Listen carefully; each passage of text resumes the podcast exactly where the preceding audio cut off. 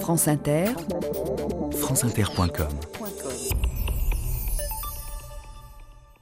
Bonjour, aujourd'hui l'extraordinaire aventure des Normands.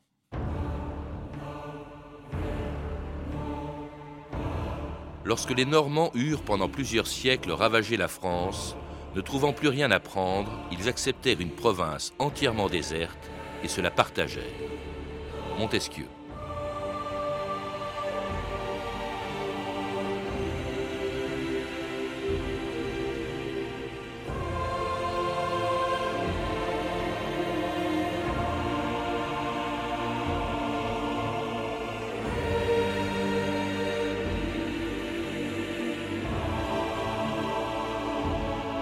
2000 ans d'histoire.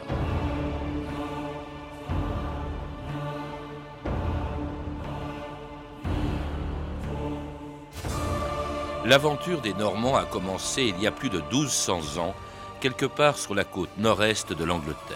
Un jour de juin 793, les moines de l'abbaye de Lindisfarne ont vu venir du large dans d'étranges bateaux longs et plats quelques dizaines de guerriers qui, après avoir abandonné leurs rames, descendaient sur la plage et se ruaient sur le monastère. Jamais on n'a vu pareille atrocité, écrivait un chroniqueur de l'époque. Le lieu le plus sacré de l'Angleterre, éclaboussé de sang et livré au pillage des païens. C'était le début d'une aventure qui, en 300 ans, allait conduire les vikings dans tous les pays de l'hémisphère nord, pour les piller d'abord, puis pour s'y installer et fonder des États en Angleterre, en Russie, en Islande, mais aussi en France, où l'un d'entre eux, Rollon, allait devenir le premier duc d'une région à laquelle ces hommes venus du Nord ont donné son nom, la Normandie. Ce sont vos vassaux, monseigneur. C'est. C'est un peuple simple, mais pieux, à sa façon. Ils étaient druides avant le règne de César. Bien longtemps avant que le Normand vienne ici avec sa religion. Nous adorions alors la pierre et l'arbre. Dans nos champs, nous avions semé de saintes graines. Ce lieu me semble maudit mais il m'appartient. Donné par le duc lui-même. Une terre dont aucun chrétien n'aurait voulu. Moi, je la veux. Mais tu l'as, et tu la garderas, mon frère. Comme Dieu garda Israël. François Neveu, bonjour. Bonjour. C'était l'arrivée d'un chevalier prenant possession d'un fief que lui avait donné le duc de Normandie, un pays dont vous rappelez les origines dans un livre publié chez Perrin, L'aventure des Normands, et une aventure qui commence bien avant euh, l'extrait de film qu'on vient d'entendre, euh, au 8e siècle, au nord de l'Europe, avec les Vikings. Ce sont en fait ces hommes qu'on appellera en fait les Vikings qui ont donné leur nom à la Normandie. Absolument, puisque ce sont les hommes du Nord. Et, ce sont eux qui, vont donner leur nom à cette province qui existait depuis euh, bien longtemps, hein, et, notamment depuis l'époque romaine, hein, puisque c'était une des provinces euh, de l'Empire romain, qui s'appelait la deuxième lyonnaise, parce que les Romains avaient des habitudes administratives comparables aux nôtres, ils donnaient des numéros aux provinces, et cette province avait déjà comme capitale Rouen, c'est pratiquement le territoire de la future Normandie. Et habité par des tribus gauloises d'abord, alors j'en ai la liste sous les yeux, parce qu'on a oublié leur nom, hein. les Véliocas dans le Vexin, les Calettes dans le Pays de Caux, les Abrincates près d'Avranches, les Unelles dans le Cotentin, les Bajocas à Bayeux, enfin bref, des tas de tribus.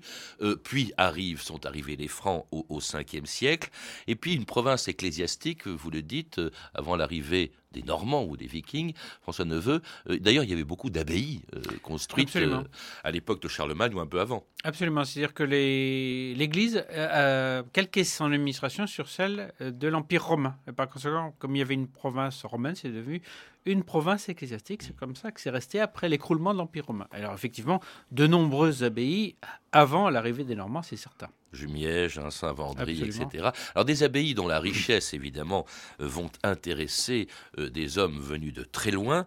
Euh, alors qui ont, commencé à envahir un peu tous les pays d'Europe du Nord.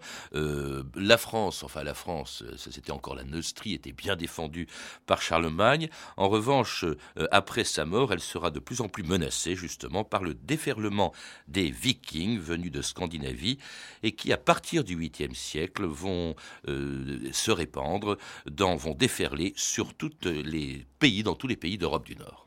Réunissons les forces de tous nos alliés de Suède, de Norvège, du Danemark, d'Islande. Alors le peuple viking régnera vraiment sur toutes les mers du Nord. Alors écoute-moi, Olaf. Nous avons répondu unanimement à ton appel. Nous disposons chacun d'un même nombre d'armes, d'hommes et de navires.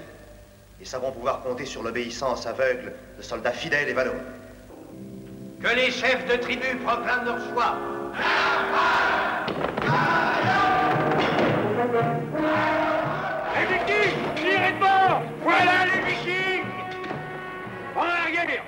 Arrimez la voile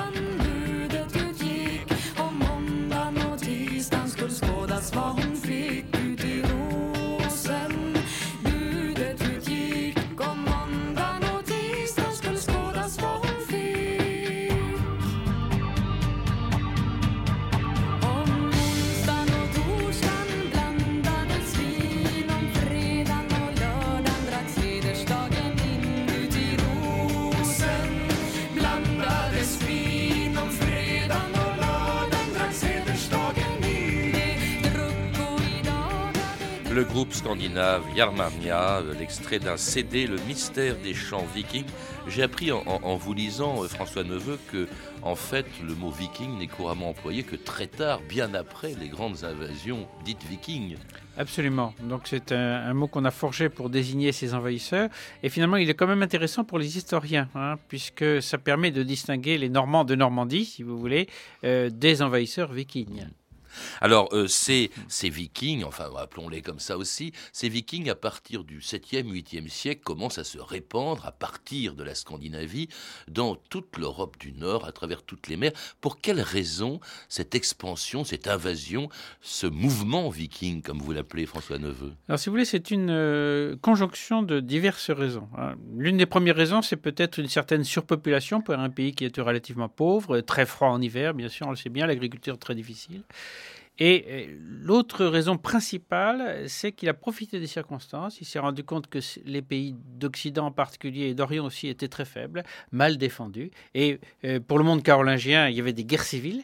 Et ils ont profité de ces circonstances hein, pour ramasser des richesses qui ne demandaient qu'à être prises. C'était le pillage, la principale Absolument. motivation. Ils Au départ, le euh, ils enlevaient des gens. Ils restaient pas sur place, d'ailleurs. Non, hein. absolument. Au départ, c'est comme ça, parce qu'il y a plusieurs étapes, si vous voulez, plusieurs phases. La phase de pillage, c'est la première, effectivement. Mais au bout d'un moment, il n'y a plus rien à piller. hein. Donc, il demande des rançons, si vous voulez, à la population. Et c'est l'autorité locale qui se charge de réunir le montant de la rançon. Et enfin, quand il n'y a plus rien, eh bien, ils conquièrent le pays. C'est ce qu'ils ont fait pour la Normandie. Et alors, à l'aide d'un instrument qui était d'une efficacité extraordinaire, ce qu'on appelait, alors là aussi, vous nous dites que le mot n'est apparu très tard, on l'employait jamais à l'époque, les dracars, c'est-à-dire les bateaux vikings. Absolument. Alors, la richesse du vocabulaire concernant les bateaux est extraordinaire. Donc, ils ont quantité de mots et il n'y en a pas un seul, malheureusement pour nous, pour désigner le bateau viking. Mais ce mot dracar est tardif. Il est du 19e siècle. Il est néanmoins scandinave. Ça signifie les dragons, si vous voulez, parce que la figure de, proue, euh, c'était le dragon. Mais c'est effectivement un instrument remarquable. hein. D'abord, par son mode de, de construction, c'est euh, la construction à clin, qui lui permet de résister aux tempêtes terribles des mers du Nord. hein. Et en plus, c'est un bateau qui est rapide puisqu'il se meut à la fois à la voile et à la rame. Et il peut ensuite remonter les rivières et pénétrer très loin à l'intérieur des terres. Oui, parce qu'il n'y a pas de tirant d'eau pratiquement. non, il est non, euh, il y, ah. a- il y a des, une quille, si vous voulez, mais peu, peu importante, effectivement. Alors ils vont, ils vont ainsi euh, par les fleuves, par les mers, euh, arriver un peu partout. Il y avait en fait trois grandes directions euh, vers lesquelles les Vikings euh, se sont euh, dirigés à partir des pays scandinaves. Vous le rappelez, Euh, évidemment on pense et on va en parler à la Normandie, c'est notre sujet, où on pense aussi à, à l'Ouest. Euh, mais euh, en revanche, on oublie souvent que les Vikings et notamment les Suédois sont allés vers l'est euh, euh, et jusqu'en Russie, en Ukraine. Absolument, ils ont suivi la direction euh, géographique naturelle, ils sont allés vers l'est et, ils, ont, ils ont utilisé les grands fleuves euh, de Russie, comme la Volga par exemple. Et, quand ils euh, voulaient aller de la mer à un fleuve, ils portaient leur bateau, si vous voulez, faisaient rouler leur bateau sur la terre, ce qui leur permettait d'aller jusqu'à la mer Noire finalement en Russie hein, notamment, puisque je crois que le mot russe ou Russie, ça vient du nom d'une tribu viking qui s'appelait les, les, Russes. Alors, ils sont allés aussi, ça c'est assez extraordinaire, ça supposait que des expéditions absolument fantastiques, euh, c'est-à-dire euh, ce sont surtout les Norvégiens à travers l'Atlantique jusqu'en Islande, au Groenland et même en Amérique, puisque bien avant, 500 ans avant Christophe Colomb, ce sont des Vikings qui ont découvert l'Amérique. Absolument, on connaît bien l'histoire d'un Viking, Éric le Rouge, euh, norvégien, qui, qui, est allé effectivement jusqu'au Groenland d'abord et ensuite, euh, son fils Lev, qui est certainement euh, le premier occidental à découvrir l'Amérique autour de l'an 1000. Mmh.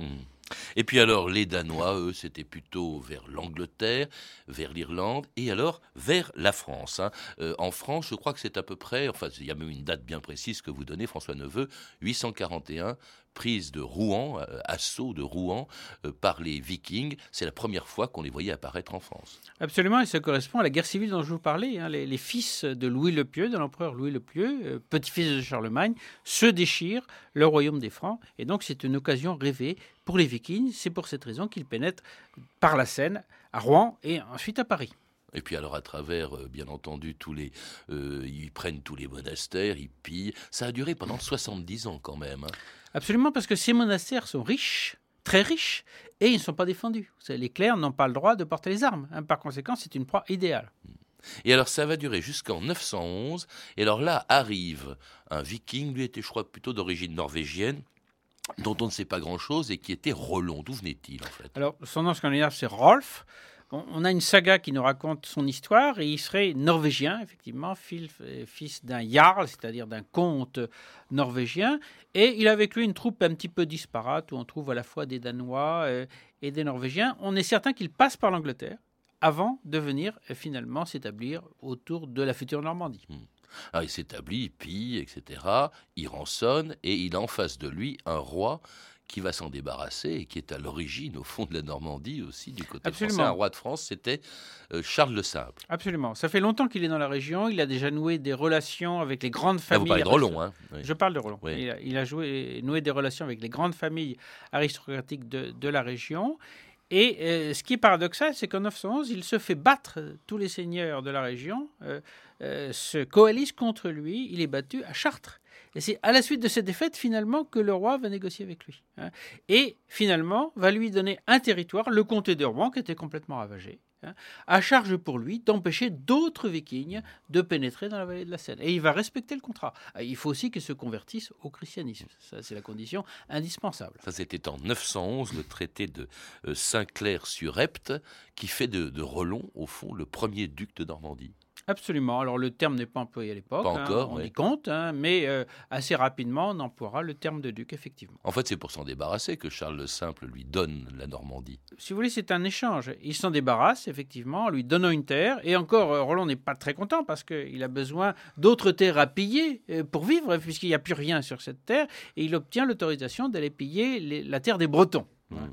Et donc, en échange, il va effectivement arrêter les invasions vikings dans la vallée de la Seine en particulier, ce qui était euh, essentiel pour le roi de France. Hum, c'était assez habile de, la part de, Charles le Simple. En fait, ce qu'il lui donne, c'est tout ce qui est euh, dans ce traité, par ce traité de Saint-Clair-sur-Epte, tout ce qui est entre l'Epte et la mer, c'est-à-dire la Haute-Normandie. En gros, c'est la Haute-Normandie. Et alors, il les convertit, il convertit aussi son peuple au, au, christianisme et il est chargé, vous le dites, de défendre désormais le duché contre d'autres invasions. D'ici jusqu'à la mer, tout est à vous. À moi, oui Oui, jusqu'à la mer, tout est à toi. Les pèlerins de nulle part sont arrivés. Vous verrez, monseigneur, vous aimerez nos forêts. Il y a des cerfs, des sangliers, des oiseaux sauvages. C'est un pauvre domaine. Des marais, une tour de guet située presque au bout du monde. Mais possédée, y régner, Dis-moi ce que tu penses de ces terres. Un tas de fumier. Choisissez alors un lieu élevé. Je choisirai le lieu le plus élevé. Préparez-le et que vos hommes soient en armes, seigneur normand, et qu'ils montent la garde. Tibald, sonnez l'alarme.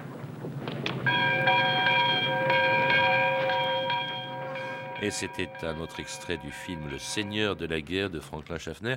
Alors cette, là, ils défendent désormais, y compris contre des gens de, leur, de leurs origines, des Vikings, ils défendent la, Normandie. Comment s'est passée l'intégration de ceux qu'on appelle désormais les Normands, hein, les hommes du Nord, dans la population locale d'origine, François Neveu? Alors c'est un sujet un petit peu difficile parce qu'on n'a pas beaucoup de documents de cette époque-là. Mais on peut néanmoins répondre que d'abord c'est une aristocratie. Les Normands ont formé une aristocratie, l'ancienne aristocratie ayant complètement disparu, si vous voulez. Mais il n'était même pas suffisant. Et le duc de Normandie dû faire venir d'autres aristocrates venus d'autres provinces, de l'Anjou par exemple, de, de, la France du centre, etc., pour former la nouvelle aristocratie qui va, être, euh, qui va former les, les cadres de la Normandie. Les cadres, parce qu'en en fait, ils vont mettre en place un véritable État plus structuré peut-être, qui va servir de modèle un peu au roi de France. C'est ça qui est important euh, chez ces Normands, euh, chez ces Vikings. Alors c'est très étonnant parce que euh, ces Vikings n'ont pas d'État chez eux à cette époque-là et ils vont être capables en Normandie de fonder un État qui est en avance sur tout ce qui se fait à l'époque, notamment dans le royaume de France. Et se défendre donc contre les incursions étrangères d'autres Vikings, les Frisons notamment, qui ont, qui ont menacé à plusieurs reprises la Normandie. Alors une Normandie qui, avec Rollon et surtout ses successeurs, notamment son, son fils Guillaume Longuepée, va s'élargir, va s'agrandir encore. Elle va aller au-delà euh, de euh, ce qu'on appelle aujourd'hui la Haute-Normandie. Absolument. Certainement l'influence de l'archevêque de Rouen, puisque lui a sa province ecclésiastique et il oriente les Normands vers euh, l'ouest, c'est-à-dire vers le reste de sa province ecclésiastique, autrement dit la basse Normandie actuelle, en deux étapes. Hein. La région de, Bayeux qu'on n'existait pas à l'époque. La région de Bayeux est conquise vers 924, enfin en 924, et euh, le Cotentin qui appartenait aux Bretons à cette époque-là en 933 et il va jusqu'au Quénon, jusqu'au Mont-Saint-Michel. Absolument. Ce qui met un terme à, la querelle qui oppose les Normands et les Bretons encore aujourd'hui. À qui appartient le Mont-Saint-Michel bah, C'est aux Normands, puisque c'est juste en face du Quénon. On va bientôt fêter le, fêter le 13e centenaire hein, du Mont-Saint-Michel. Et depuis 933, le Mont-Saint-Michel est en Normandie. Alors tous les ducs de Normandie, à partir de Rollon, vont rester très fidèles, hein, je crois, au, roi de France, plus qu'à leurs femmes. Vous insistez beaucoup, François Neveu, sur le fait qu'ils euh, avaient tous des et d'ailleurs que chacun d'entre eux descendait d'une concubine de leur, de leur père, et pas du tout de, de, la, de la femme, de la duchesse officielle. Absolument. Les historiens du Moyen Âge ont appelé ça le mariage moré d'Anico, à la manière danoise, si vous voulez. Mais ils étaient chrétiens, non? Oui, mais enfin, si vous voulez, il y a plusieurs façons d'être chrétien, euh, même aujourd'hui. Et euh, je dirais qu'ils ont tous été mariés officiellement à des princesses franques en général, mais ils avaient en même temps des concubines, et les enfants des concubines étaient reconnus comme légitimes. Oui, même s'ils étaient bâtards. Alors il y en a un qui. Ah ben, justement, non. Alors il faut distinguer les époques. Hein. Au Xe siècle, c'est la, la, réalité. Mais au XIe siècle, à ce moment-là, l'influence de l'Église est de plus en plus importante. Euh, le mariage chrétien s'impose. Et à ce moment-là, les bâtards finissent par être mal vus. C'est le cas de Guillaume le Conquérant. Alors justement, hein, Guillaume le bâtard, euh, fils de, de, de, Robert le Magnifique, je crois, euh, fils donc d'une concubine de Robert le, le, Magnifique, très mal vu. Il, il, il hérite de, du duché euh, à la mort de son père. Il a 8 ans. Il y a une guerre civile d'ailleurs, parce qu'évidemment on conteste sa légitimité, justement, François Neveu, et il va, protégé par un certain nombre de, de Normands, il va finalement non seulement euh, assumer euh, la, direction de son duché, mais c'est lui, hein, Guillaume le Bâtard, devenu Guillaume le Conquérant, qui en 1066 traverse la Manche et va en Angleterre pour y revendiquer et y ceindre d'ailleurs la couronne britannique. Quels étaient ses droits sur la couronne anglaise? Eh bien, ça remonte euh, finalement euh, au roi d'Angleterre de, l'époque, donc Édouard le Confesseur, qui lui-même était le fils du roi anglo-saxon, Ethelred. Encore un viking euh, Non, c'est un, un anglo-saxon. Ah oui, pardon. Et de la reine Emma, qui elle était normande, si vous voulez. Hein. et, donc Emma était la tante de Guillaume. Donc il y a un lien de, de parenté assez proche. Et Édouard le Confesseur n'a pas d'enfant. Édouard le Confesseur n'a pas d'enfant et il s'est réfugié longtemps en Normandie quand l'Angleterre a été conquise par le roi de Danemark, Knut le Grand. Donc tout ça, ça a créé. Donc il, il donne son royaume, il lègue son royaume à Guillaume Absolument. le bâtard, euh, duc de Normandie, Guillaume le conquérant. Cela dit, il y a un autre euh, prétendant qui est Harold, et Guillaume doit euh, aller conquérir son royaume, traverse la Manche, une expédition fabuleuse de 700 navires immortalisés par la célèbre tapisserie de, de, de Bayeux. Euh, il bat Harold à la bataille d'Hastings, devient euh, roi d'Angleterre, et alors ça, ça devient, il devient un personnage considérable parce que il reste en tant que duc de Normandie le vassal du roi de France, mais en même temps, il est roi d'Angleterre, en fait plus puissant que son suzerain, que le roi de France. Absolument. Donc c'est une situation intolérable pour les rois de France. Mais elle va quand même durer euh, plus d'un siècle, si vous voulez. Ils vont faire tout ce qu'ils vont pouvoir pour récupérer la Normandie. Ils le réussiront finalement beaucoup plus tard, évidemment, euh, du temps de Philippe Auguste. Alors c'est ce qu'on appelle donc le royaume anglo-normand, hein, et goi- un royaume qui va devenir encore plus puissant quand il va s'agrandir, François Neveu, euh, quand un descendant de Guillaume le Conquérant, Henri II Plantagenet, déjà comte d'Anjou et duc d'Aquitaine par sa femme, euh, par sa femme Aliénor, eh bien devient roi d'Angleterre et duc de Normandie en 1154. Donc, nous, Henri, par la grâce de Dieu, roi d'Angleterre, seigneur d'Écosse, d'Irlande et du pays de Galles, comte d'Anjou, de Bretagne, de Poitou et de Normandie, Henri Fitz-Humphreys, premier roi Plantagenet, couronné à 20 ans, le guerrier le plus vaillant d'une vaillante époque. Il sut mener ses gens, défendre la justice et régner durant 30 ans sur un empire aussi grand que celui de Charlemagne. J'ai bâti un empire et je veux être sûr qu'il durera longtemps. La Grande-Bretagne, la moitié de la France, la plus grande puissance depuis dix siècles, et après moi, elle sera pour Jean.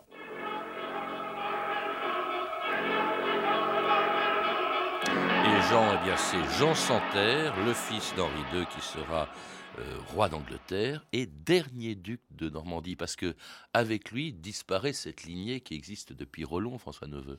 Absolument, il y a eu des, des- des ducs, euh, des ducs rois remarquables. Henri II, euh, Richard Cœur de Lion, Mais Jean Santerre n'était pas à la hauteur. hein.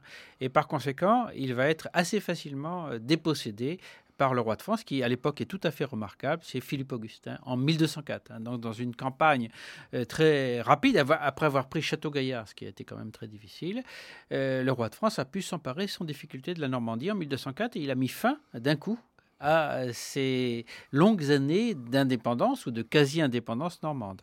En même temps, il crée quand même les conditions de ce qui sera plus tard la guerre de Cent Ans, puisque euh, la Normandie était un peu au cœur aussi de cette guerre de Cent Ans et cette contestation qui y a entre les trônes d'Angleterre et, de France. Alors, l'aventure, le, le duché de Normandie disparaît, il n'est plus indépendant, il est annexé par Philippe Auguste à la France.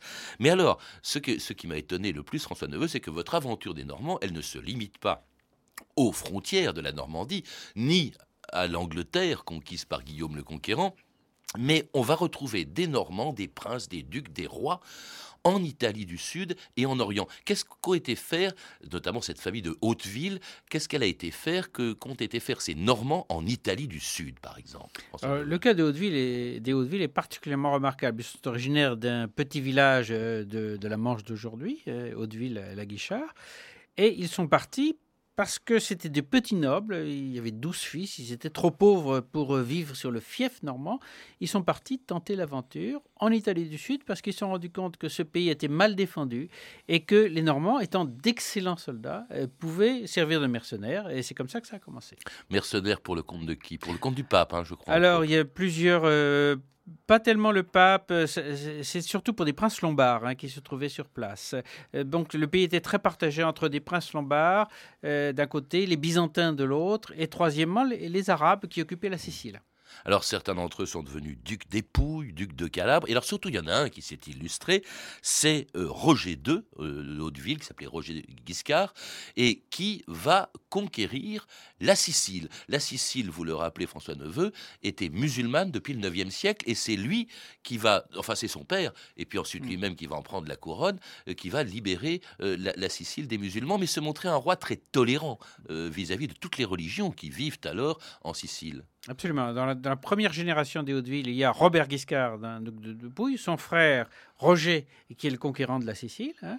et c'est à la génération suivante hein, que le fils de Roger Ier, Roger II, prend le titre royal. Il fonde le royaume de Sicile. Alors ce royaume de Sicile est tout à fait remarquable parce que c'est un royaume multiculturel, ce qui est exceptionnel à cette époque-là, où il y a effectivement des musulmans, des juifs, des chrétiens qui cohabitent en bonne intelligence. On utilise différentes langues. Les langues officielles sont le latin, le grec, l'arabe, parce qu'il y a aussi des grecs qui sont là, si vous voulez, des arabes musulmans, bien entendu. Et tout ce monde-là vit en bonne intelligence. Et le roi, il faut bien le dire, vit aussi comme un prince euh, oriental, puisqu'il a son harem, si vous voulez. Ah oui, oui, oui. Absolument. C'est étonnant parce qu'on n'en parle jamais. C'est une aventure absolument fascinante que celle de ce, ce Roger II. Mais elle laissait de bons souvenirs en Italie du Sud. hein. Les, les Siciliens s'en souviennent très bien. Et alors, il y en a qui ont été encore plus loin, hein, euh, toujours chez les Hautes-Villes, qu'on va retrouver euh, comte d'Antioche, hein, euh, c'est-à-dire ces, ces royaumes chrétiens au- à l'époque des croisades. Il y en a même un qui va devenir empereur germanique, un Frédéric II, euh, qui était un, un Haute-Ville, Frédéric II, et roi de Jérusalem. C'est fabuleux. Alors là, on les trouve en Orient. C'était les croisades, évidemment, qui les y ont Absolument. Et ils ont euh, utilisé, si vous voulez, le mouvement des croisades, bien entendu. Alors, le cas de Frédéric II est assez particulier parce qu'effectivement, il est de mère normande, mais de père allemand. hein. Son père est empereur germanique. Et finalement, euh, ce père, Henri VI, c'est lui qui a détruit le royaume normand de Sicile, donc il n'a pas laissé que de bons souvenirs. Mais le fils a gardé l'héritage de son, de l'héritage normand. Il a été élevé à Palerme, si vous voulez. Il est véritablement normand. On n'est pas sûr qu'il parle allemand, par exemple, alors qu'il parle euh, les, langues euh, de la Sicile, et notamment l'arabe. Il est excellent en arabe. Il fait de la poésie et de la philosophie en arabe, par exemple.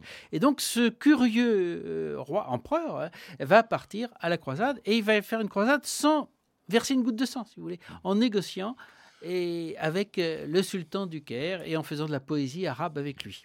Alors à partir de ce moment-là, on peut plus tellement parler de Normands parce que euh, se sont en quelque sorte fondus dans les populations qu'ils ont conquis. Il y a eu des mariages, etc. Ils se distinguent plus tellement des peuples qu'ils ont, euh, qu'ils administrent. Et pourtant, qu'est-ce qu'on peut dire qu'ils ont Il n'y a plus de Normands à proprement parler, si vous voulez, euh, comme euh, des descendants de Vikings directement. Mais qu'est-ce qu'ils ont laissé comme trace dans l'histoire, François Neveu? Mais si vous voulez, ils ont laissé euh, essentiellement justement la, la capacité d'organiser un État, un État fort, si vous voulez, exceptionnel pour l'époque. Et ce type d'État qu'on trouve en Angleterre, enfin en Normandie d'abord, en Angleterre et en Italie du Sud également, a servi de modèle à tous les États euh, du Moyen Âge et en particulier au Royaume de France. Hein, Philippe Auguste s'est énormément inspiré de l'exemple normand pour fonder euh, son royaume capétien. Et en Normandie, on en est très fiers. hein, euh, quand on est sur l'autoroute de Caen, on voit la ville de Guillaume le Conquérant. Vous y habitez vous-même. Peut-être que vous êtes un descendant des, des Vikings, François. Peut-être. Quelles traces ont-ils laissées? Ben, si vous voulez, il y a ce souvenir, effectivement, c'est l'époque... le nom de la Normandie. Absolument. L'époque où la Normandie a été grande, alors d'une certaine façon, elle est redevenue beaucoup plus modeste hein, par la suite, mais euh, elle a gardé quand même quelque chose, euh, je pense, hein, euh, notamment un certain esprit euh, d'entreprise qui est caractéristique du, du caractère normand aujourd'hui. Merci François Neveu. L'aventure des Normands, c'est donc le titre de votre livre publié aux éditions Perrin. À lire également Les Vikings, premiers européens, dirigé par Régis Boyer aux éditions Autrement. Et puis vous avez pu entendre des extraits des films suivants La ruée des Vikings de Mario Brava chez Polygram Vidéo, Le Seigneur de la guerre de Franklin Schaffner, et enfin Un lion en hiver d'Anthony Harvey, disponible en DVD aux éditions Studio Canal. Pour plus de renseignements, vous pouvez téléphoner au 32 30, 34 centimes la minute ou sur franceinter.com. C'était 2000 ans d'histoire, la technique Antoine Viossa et Ludovic Asselot. Documentation Claire Destacan, Emmanuel Fournier et Franck Olivard. Une réalisation de Anne Kobilac.